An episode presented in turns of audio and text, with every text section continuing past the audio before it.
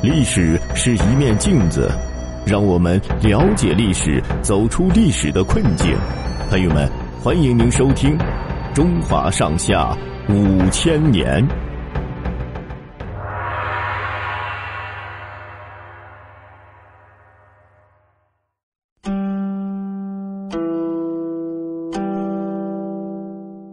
乾隆帝六下江南。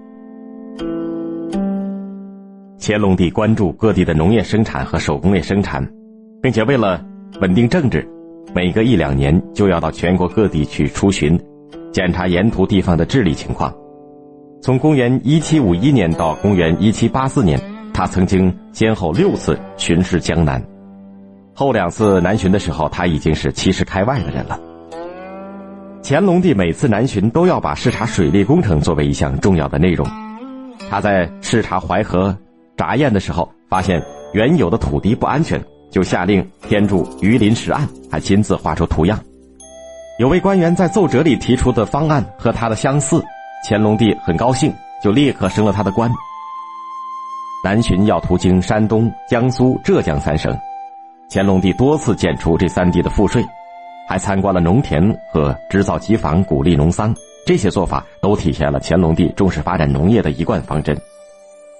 南巡所经之处有岳飞、韩世忠、方孝孺、于谦等历代先贤的陵墓和祠堂，乾隆帝总要特派官员前去致祭，他本人还出席了对大禹陵、周公庙、孔庙以及明太祖陵的祭奠。江南地区的读书人很多，乾隆帝就宣布增加所到地方的官学生名额，还破格赏赐了六百多人进士及第的资格。对于沿途居住的退休老臣，乾隆帝给予特别的优待和礼遇。每次来迎驾都要升一级官爵。乾隆帝用这些办法拉拢汉族的读书做官人，笼络人心。然而南巡也存在着很大的弊端。乾隆帝每下江南的前一年，都要派出官员勘察路线、修桥铺路、建行宫，遇道要求平直，不允许曲曲弯弯。操办的地方官吏。就趁机勒索沿途的百姓，稍不服从就拆房子、平祖坟，还借整肃盗匪的名义把无辜的平民投进了监牢，老百姓敢怒不敢言。出巡的排场更是奢华的惊人，随行的王公大臣、侍卫官员有两千多，水路上动用大船一千多艘，陆路上征用乘马六千匹、马车四百辆、骆驼八百头，征调纤夫三千六百人，服役的民夫一万人。从北京到杭州，兴建了行宫三十座，没有行宫的地方就搭建起黄布城和蒙古包毡房。凡是御驾经过的地方，都要洒水除尘。沿途三十里以内，地方官员一律穿上官服迎驾，所有的绅士、读书人、老百姓都要在现场排队跪拜。乾隆觉得，只有这样才能够显示盛世的气象。地方官员和富商为了讨好皇上，挖空了心思。他们在河道里安排龙舟登访，在岸上搭建彩棚。扬州、苏州、杭州等城市中，皇家队伍要经过的地方，店铺、民屋全都油漆一新。在镇江城外，用红绿绸缎装饰成一个巨大的桃子，十多里外就能够看得见。乾隆的御舟一到，突然烟火大发，巨桃开裂，桃子里出现了一个剧场。有好几百个演员在演戏。乾隆帝在扬州大红园停留的时候，夸赞说：“这里风景不错，很像北京南海的琼岛春印，就是少了一座喇嘛塔。”扬州的官员听见以后，就暗地买通太监取得图样，立即开工，一夜之间就添造出一座喇嘛白塔。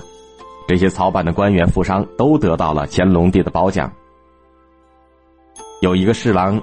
尹令一从江南回来，上奏说：“陛下南巡，民间疾苦，怨声载道。”乾隆帝就怒气冲冲的反问说：“你说的民间疾苦，你具体指出是什么人的疾苦？说怨声载道，具体指的是什么人的怨言？”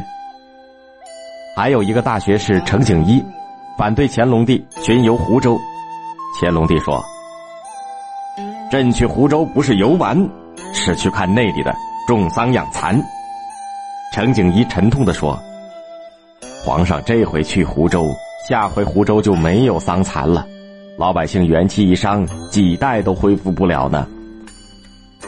尹令一和程景一都因为直言受到了处分，这样一来，朝廷上下铺张奢靡、献媚争宠的风气就越来越滋长。乾隆帝在位期间，清朝的国力曾经达到了高峰，当时中国的国民生产总值占全球的三分之一，国库里有七千万两以上的白银储备。然而，到了乾隆末年，库存只剩下了二百万两，这正是同乾隆帝的挥霍浪费分不开的。统治者穷奢极欲，造成了吏治的日益败坏，老百姓的负担越来越重，清王朝走上了由盛转衰的下坡路。